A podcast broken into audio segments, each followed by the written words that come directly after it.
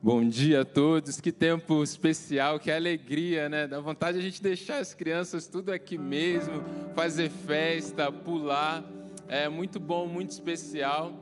É, a irmã testemunhou aqui como a EBF marcou a infância dela e eu fico muito feliz porque eu também fui muito marcado é, pela EBF, pelas programações né, que tinha também na minha igreja ainda no Rio para crianças. E é um privilégio nós estarmos é, em uma igreja que, que dá atenção para as crianças e que faz o melhor para as nossas crianças, né? Isso é muito legal. E essa última música é, que a Aline estava cantando aqui com a equipe, né? Quando eu venho andando para a EBF, é, na minha cidade era algo muito especial, né? Eu cresci em Itaguaí, ali no Rio de Janeiro, e eu era de uma igreja de bairro, né? uma igreja muito antiga no bairro. Então tinha uma, uma rua principal no bairro e as ruas né, que cruzavam ali. E praticamente todas as ruas tinha alguém da igreja, tinha alguma família da igreja. E a EBF era algo que, que rompia as barreiras da igreja, era algo que envolvia todo o bairro. Então, quando chegava perto da EBF, já tinha anúncio na escola, é, já tinha placa nas cidades, era aqueles carros de som que ia passando, anunciando que ia ter EBF. Então, o bairro todo se movimentava. E aí, nós que éramos crianças, éramos desafiados a levar os nossos amigos, os visitantes. E algo muito especial que, que vem na minha memória é que, quando chegava o horário da EBF, ali uns 20 minutos antes, a igreja era mais ou menos uns 500 metros ali da minha casa, mas isso acontecia em todas as ruas do bairro, porque os pais, né, não, às vezes não podiam levar, mas a equipe da igreja se reunia e juntava as crianças ali em cada rua. Então, todas as ruas, todas as crianças, sejam filhos das pessoas da igreja ou não, se reuniam. E aí o que acontecia? As crianças faziam a fila um trenzinho, e aí ia todo mundo andando de trenzinho até a igreja, ia cantando qual música? Essa música. Quando eu venho andando para. Por isso essa música, porque era algo que você saía da sua casa e você ia declarando na rua enquanto você andava para chegar lá na, na igreja que era a EBF. Então isso é muito especial, isso tem um valor muito, muito grande a nível de reino de Deus, a nível daquilo que Deus fala que o reino de Deus é das crianças, porque são as crianças que têm esse coração sincero, andando nas ruas do bairro, declarando que o Senhor é Deus e que estão aprendendo que Jesus Cristo é a salvação. Amém? Que tempo especial, glórias ao Senhor mesmo por aquilo que nós temos vivido como igreja. E a EBF, o tema da EBF é o segredo da vitória, onde foi falado sobre o reinado de Davi, né? um dos reis mais admirados da história de Israel, um verdadeiro vencedor. E hoje nós vamos falar sobre isso também, sobre vitória. É, não vamos falar sobre Davi, mas vamos falar sobre outro também personagem que foi vitorioso na sua vida. Eu queria que você abrisse a sua Bíblia no livro de Juízes, capítulo 6.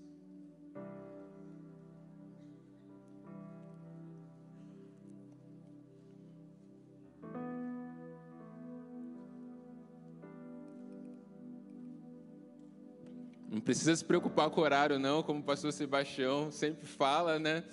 Porque a gente vai terminar no horário. Pode ficar tranquilo, que o que o Espírito Santo ele quer fazer hoje aqui, eu creio que ele já começou. Ele não vai começar no sermão, mas ele já começou, ele já está fazendo. Nós já vimos aqui testemunhos, direcionamentos, é, diversas situações que nos dão a certeza que em Cristo nós temos a vitória, que vale a pena confiar nele, porque ele é um Deus de sobrenatural, ele é um Deus de milagres, ele é um Deus presente em nossas vidas. Eu quero que você abra então aí em Juízes 6, eu estou usando a versão NVI, e é uma leitura muito grande. Eu escolhi aqui alguns versículos que eu entendo que que são chave para aquilo que o Espírito Santo quer ministrar ao nosso coração aqui nessa manhã. Então você deixa aberta aí a sua Bíblia e eu vou direcionando é, os versículos que nós vamos ler, tá? Mas começando a partir do primeiro versículo, diz assim: De novo, os israelitas fizeram o que o Senhor reprova, e durante sete anos ele os entregou nas mãos dos midianitas. Os midianitas dominaram Israel. Por isso, os israelitas fizeram para si esconderijos nas montanhas, nas cavernas e nas fortalezas. Sempre que os israelitas faziam as suas plantações, os midianitas, os amalequitas e outros povos da região a leste deles as invadiam, acampavam na terra e destruíam as plantações ao longo de todo o caminho até Gaza, e não deixavam nada vivo em Israel, nem ovelhas, nem gado, nem jumento. Versículo 11 e 12 agora. Então o anjo do Senhor veio, sentou-se sobre a grande árvore de Ofrá, que pertencia ao Abiesrita Joás. Gideão, filho de Joás, estava malhando trigo num tanque de pensar uvas, para escondê-lo dos midianitas. Então o anjo do Senhor apareceu a Gideão e lhe disse: O Senhor está com você, poderoso guerreiro. Versículo 15 e 16 agora. Ah, Senhor, respondeu Gideão, como posso libertar Israel?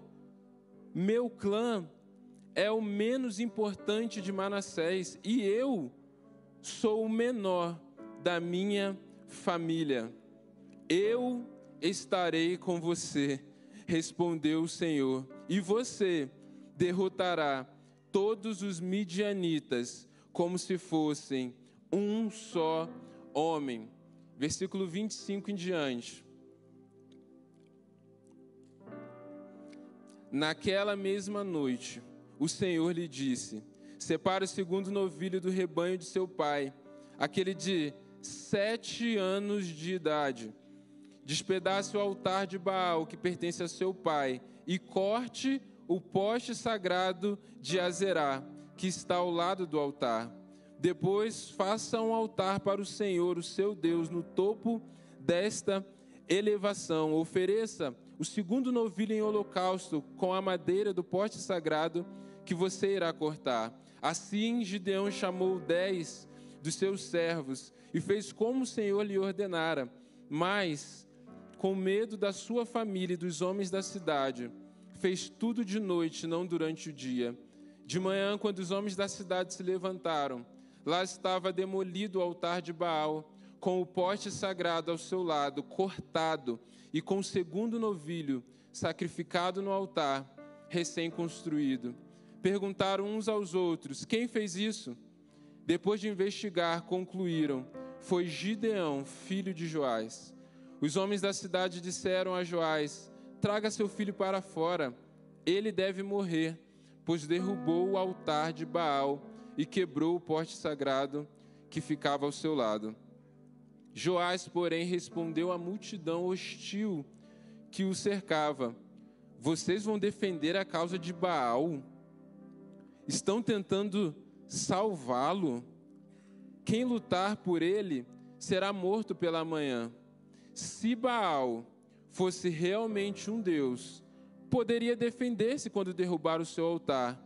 Por isso, naquele dia chamaram Gideão de Jerubaal, dizendo: Que Baal dispute com ele, pois derrubou o seu altar.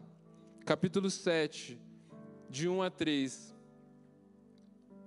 De madrugada, Jerubaal, isto é, Gideão e todo o seu exército, acampou junto à fonte de Arode o acampamento de Midian estava ao norte deles, no vale, perto do monte Moré.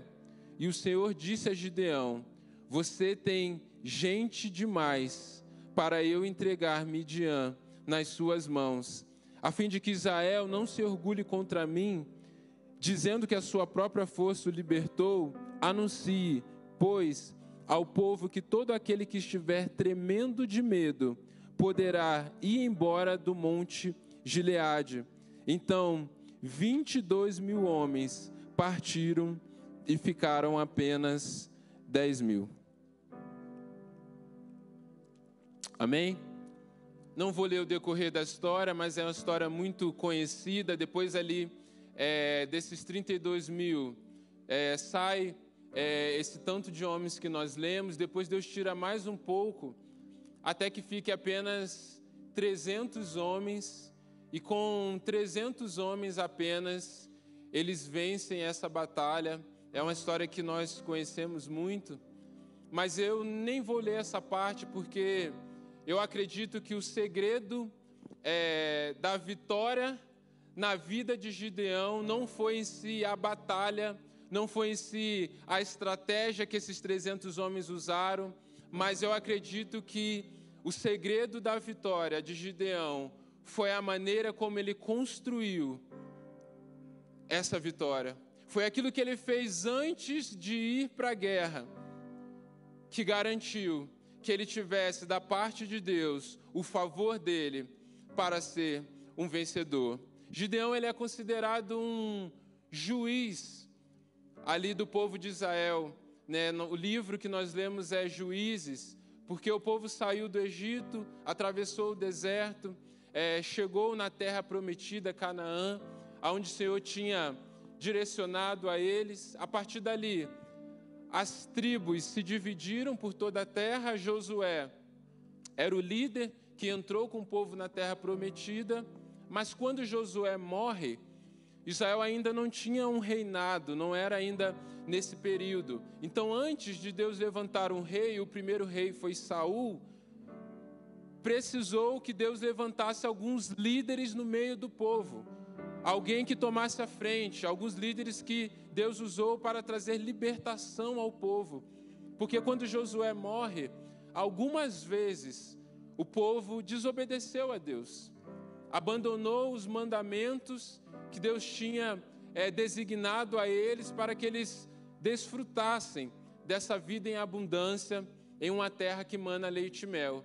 E quando eles desobedeciam a Deus, eles sofriam com os povos ao redor que invadiam, e eles não tinham a presença manifesta de Deus trazendo pro, proteção na vida deles.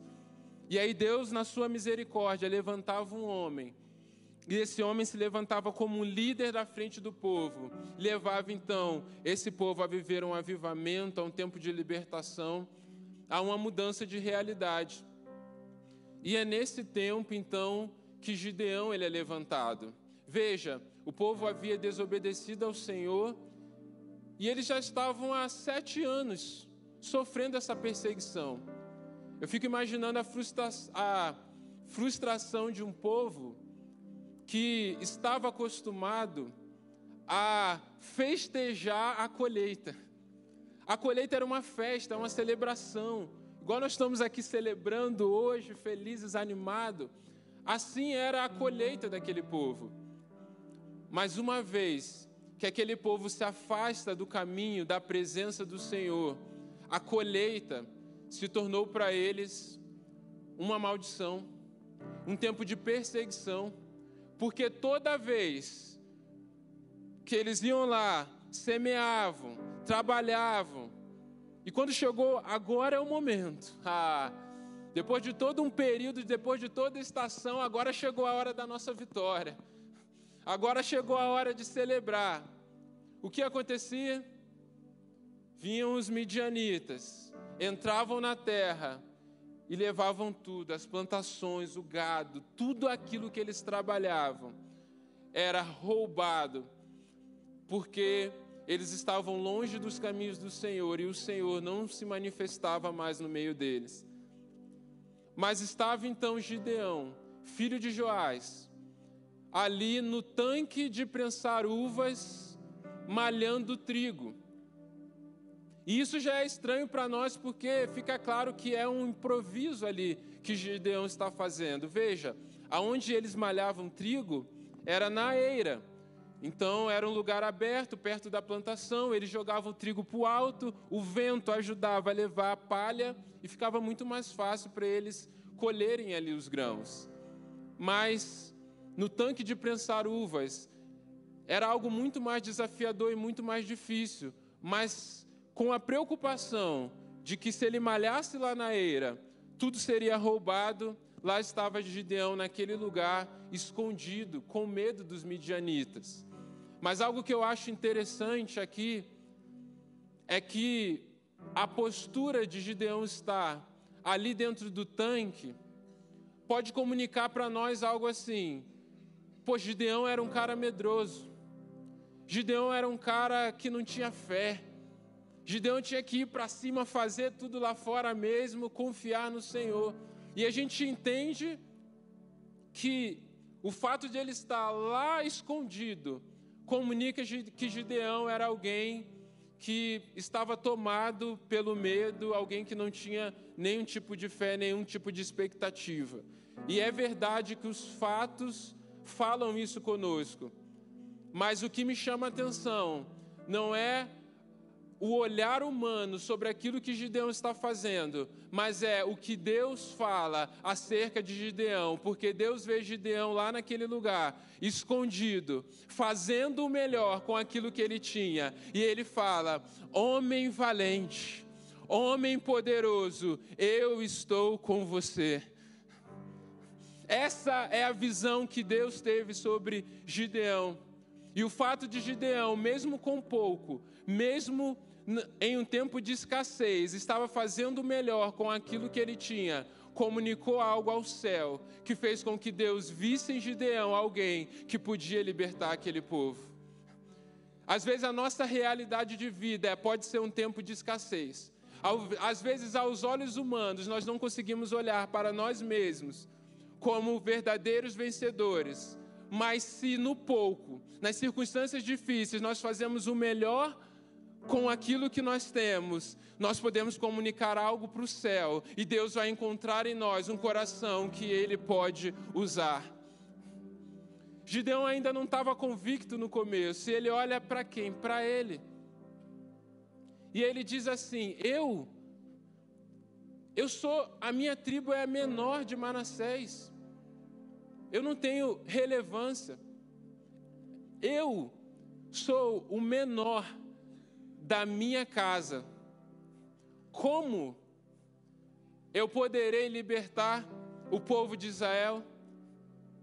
Gideão olha para si mesmo, primeiramente, e vendo as limitações, ele pergunta para Deus: Deus, como eu poderei libertar o povo?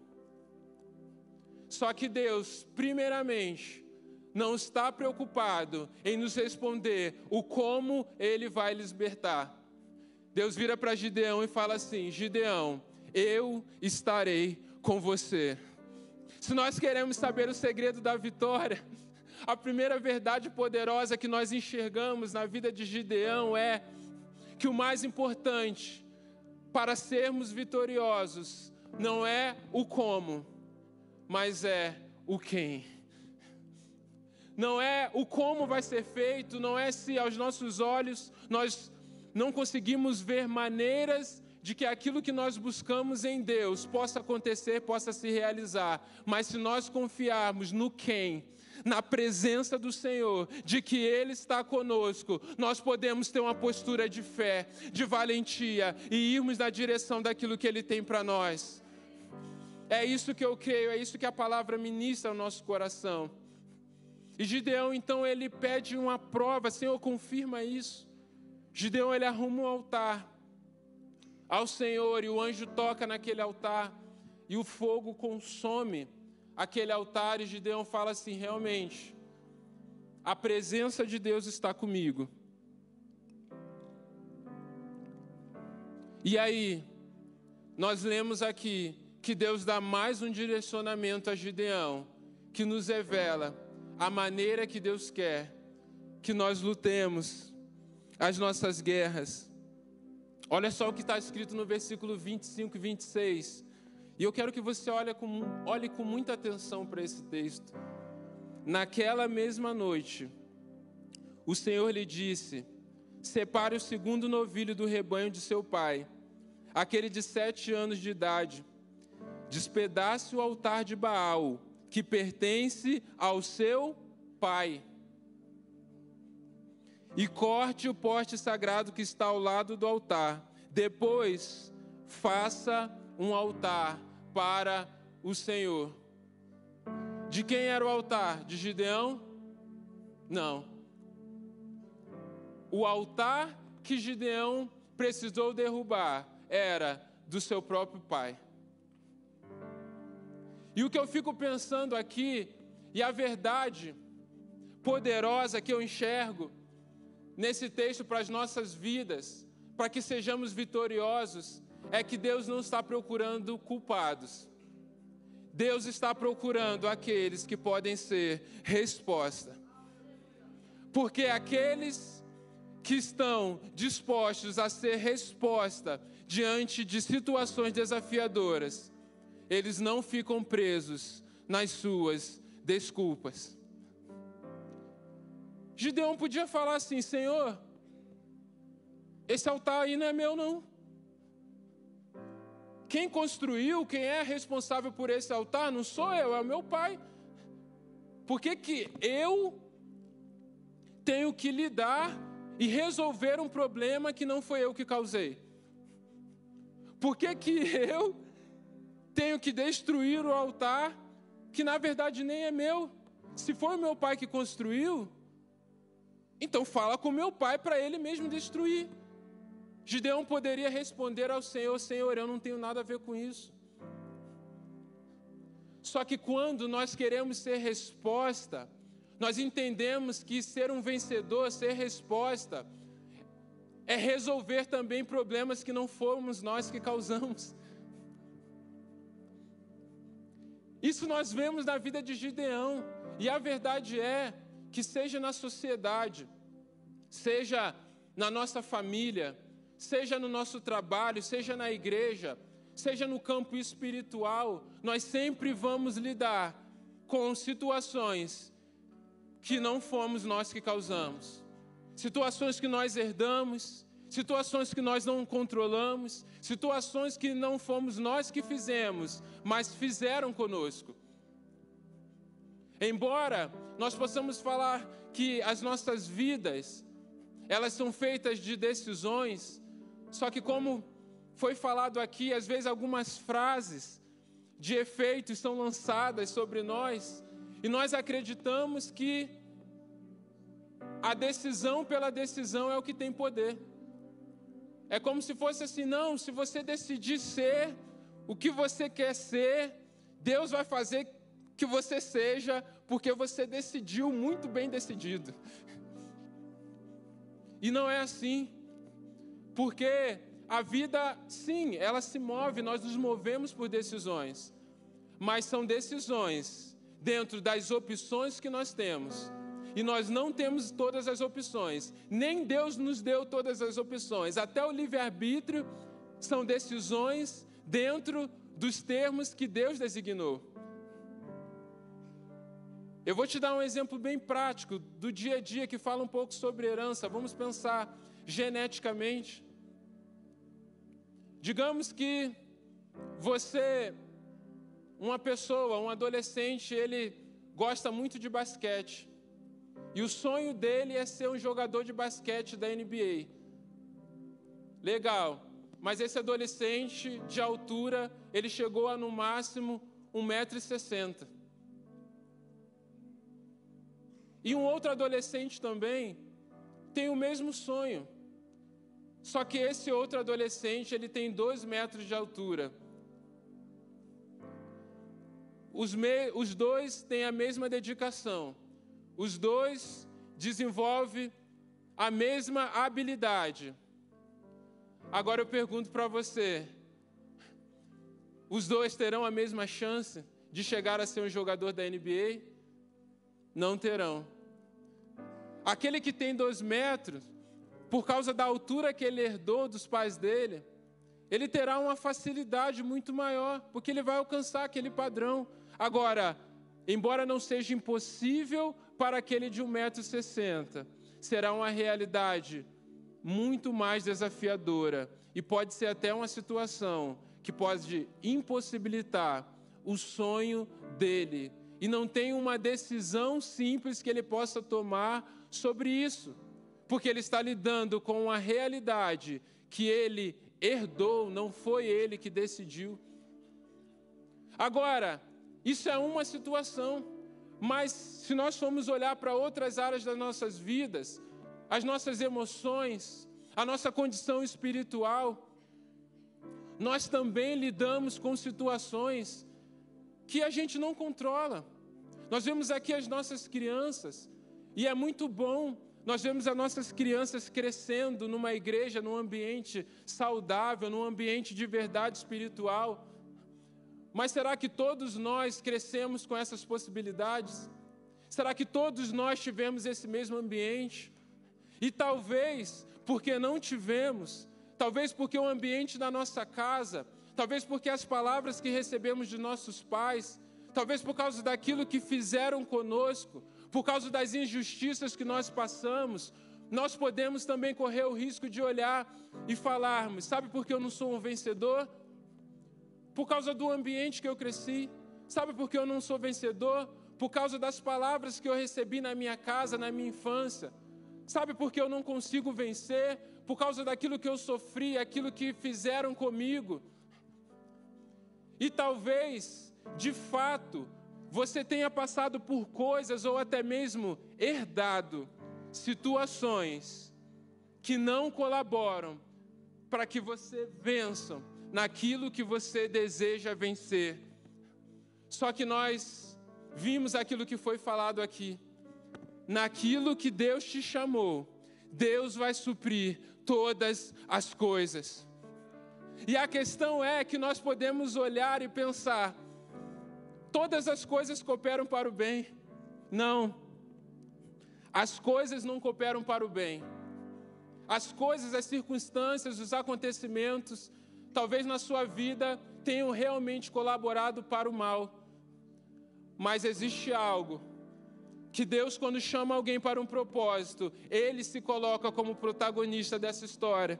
E o que está escrito em Romanos 8, 28, não é que as coisas colaboram para o bem, mas está escrito: sabemos que Deus age em todas as coisas para o bem daqueles que o amam, do que foram chamados de acordo com o seu propósito.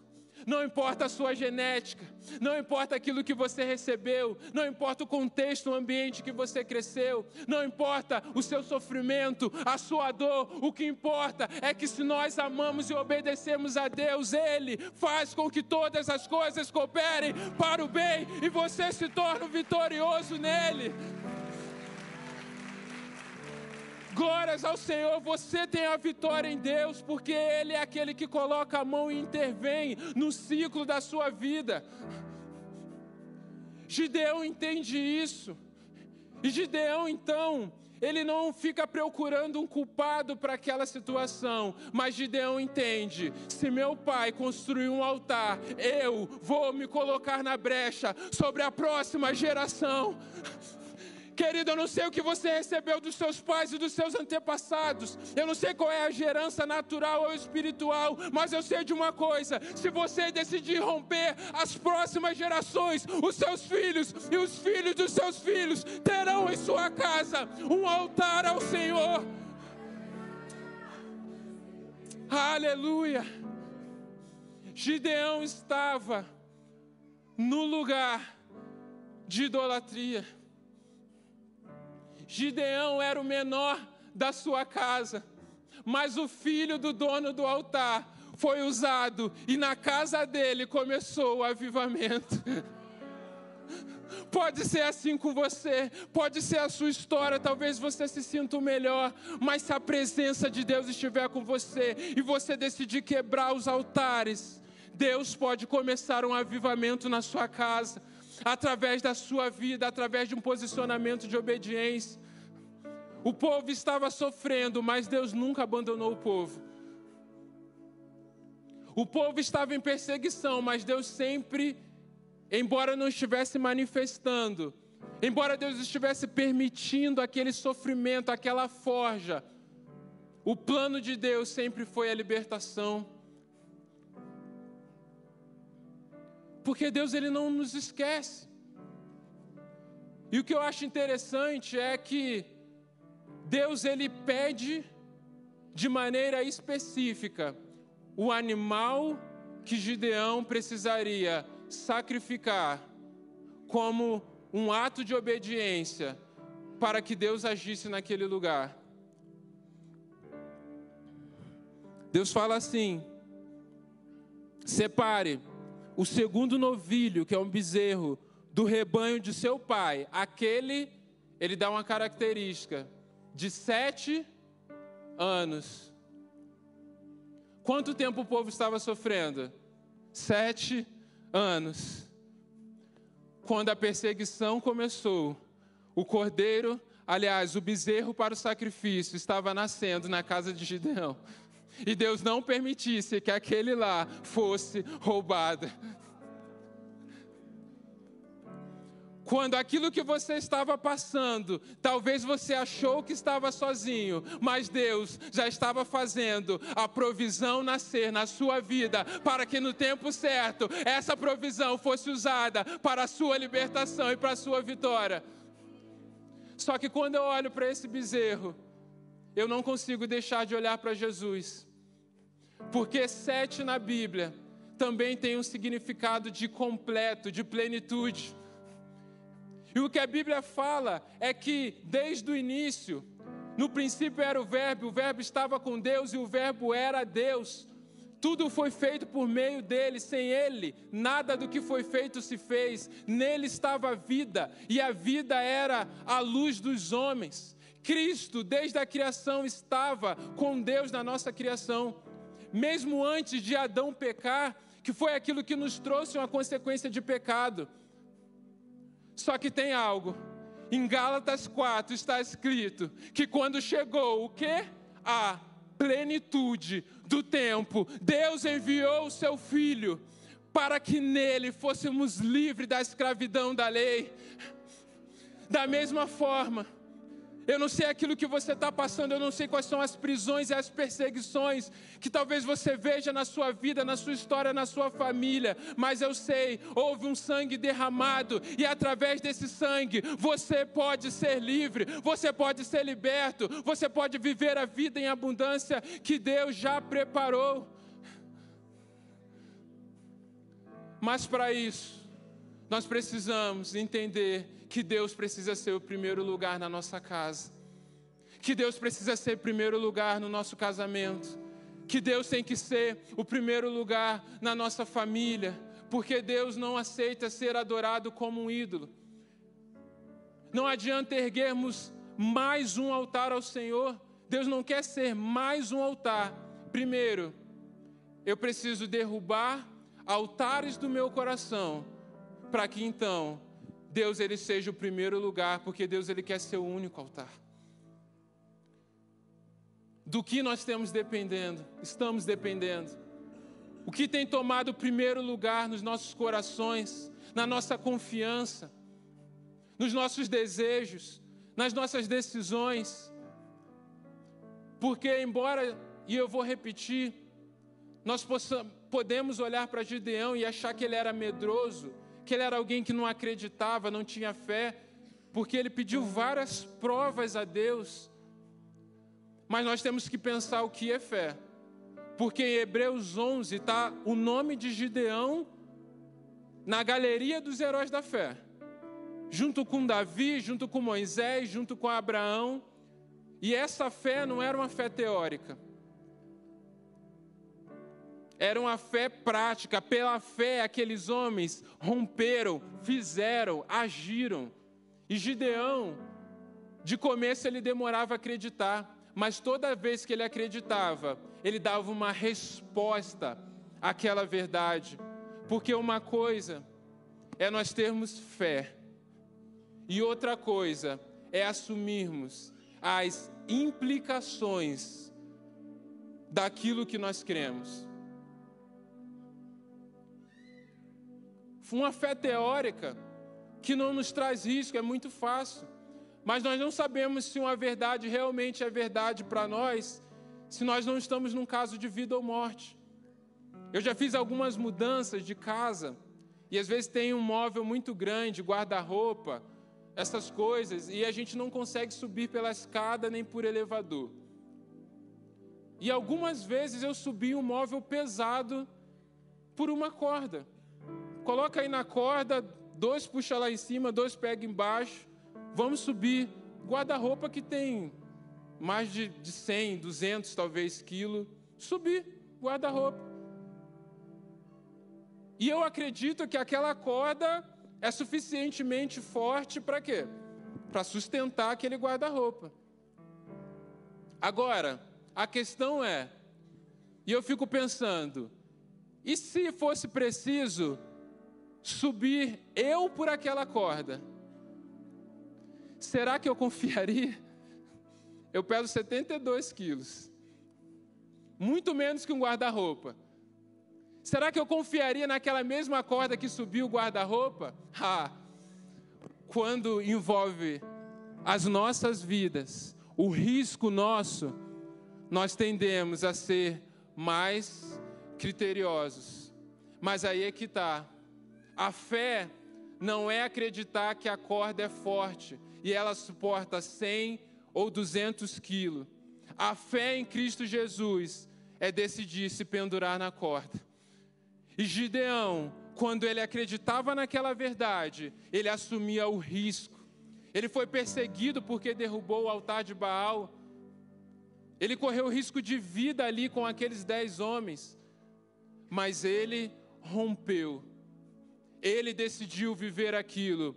Porque Gideão, ele tinha ousadia. O que é ousadia?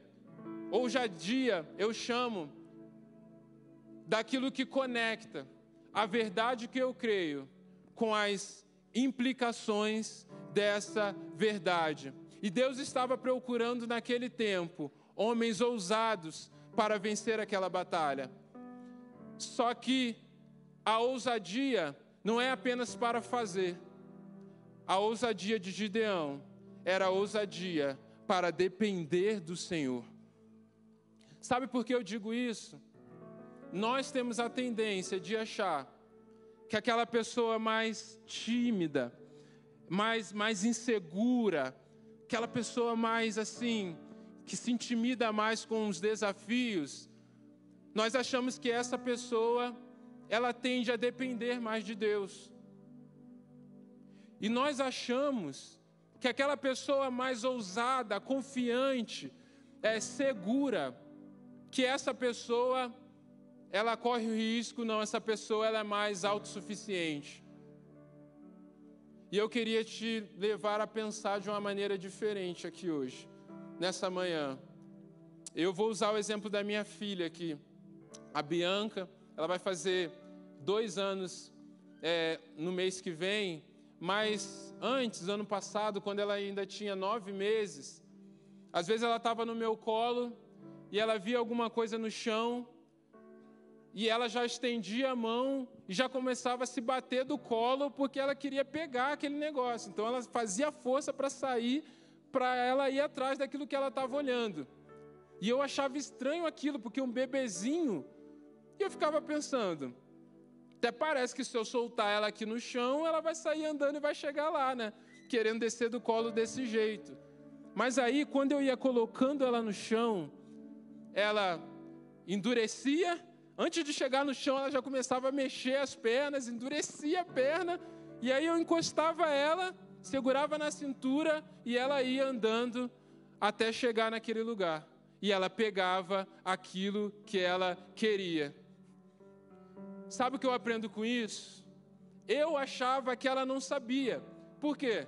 Porque ela não conseguia chegar sozinha. Mas ela sabia que se eu segurasse ela, e eu já tinha feito isso várias vezes, ela podia chegar aonde ela queria. Por isso, ela era ousada, porque para ela, se eu consigo fazer com meu pai segurando, então eu sei fazer, eu posso, eu vou pegar aquilo que eu tenho como alvo. Ou seja, a ousadia dela é porque ela estava dependendo de mim. E eu aprendo que o que mede a nossa dependência em Deus não é o nosso medo, mas é a nossa ousadia. Veja só o que Deus fala. Vá embora os medrosos. Por quê? Porque eles vão chegar na hora da batalha e eles vão recuar? Não. Pode ir embora os medrosos. Porque se eu vencer com eles, o povo vai achar que venceu pela sua própria força. O medroso estava confiando em si mesmo, mas aqueles que estavam com fé ousados eram aqueles que não iriam se orgulhar, mas que iriam depender totalmente do Senhor. Amém?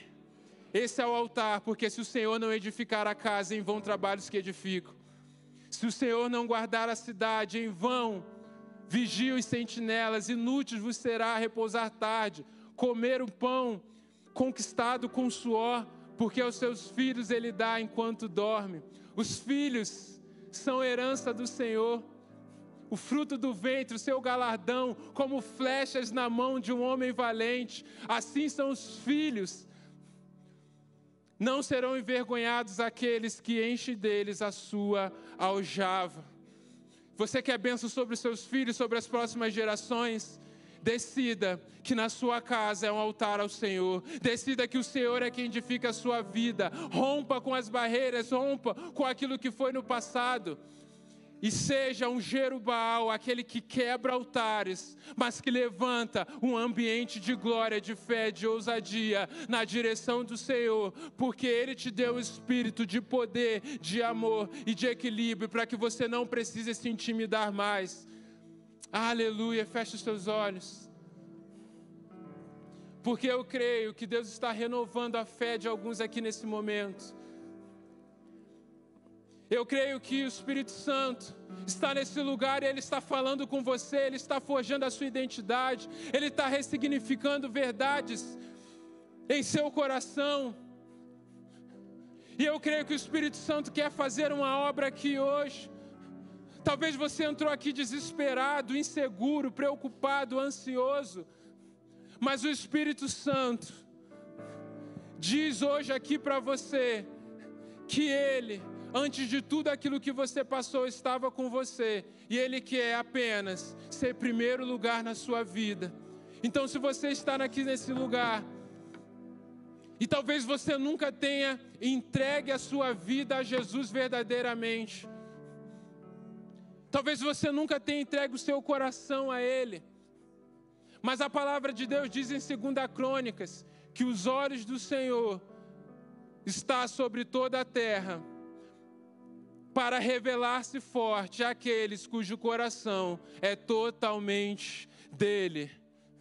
E eu quero te dizer algo: Deus quer revelar-se forte na sua vida, para que você seja vitorioso, mas para isso, você precisa entregar o seu coração totalmente a Ele. Para que você veja a sua vida ser transformada e a sua família viver a transformação que Deus quer fazer.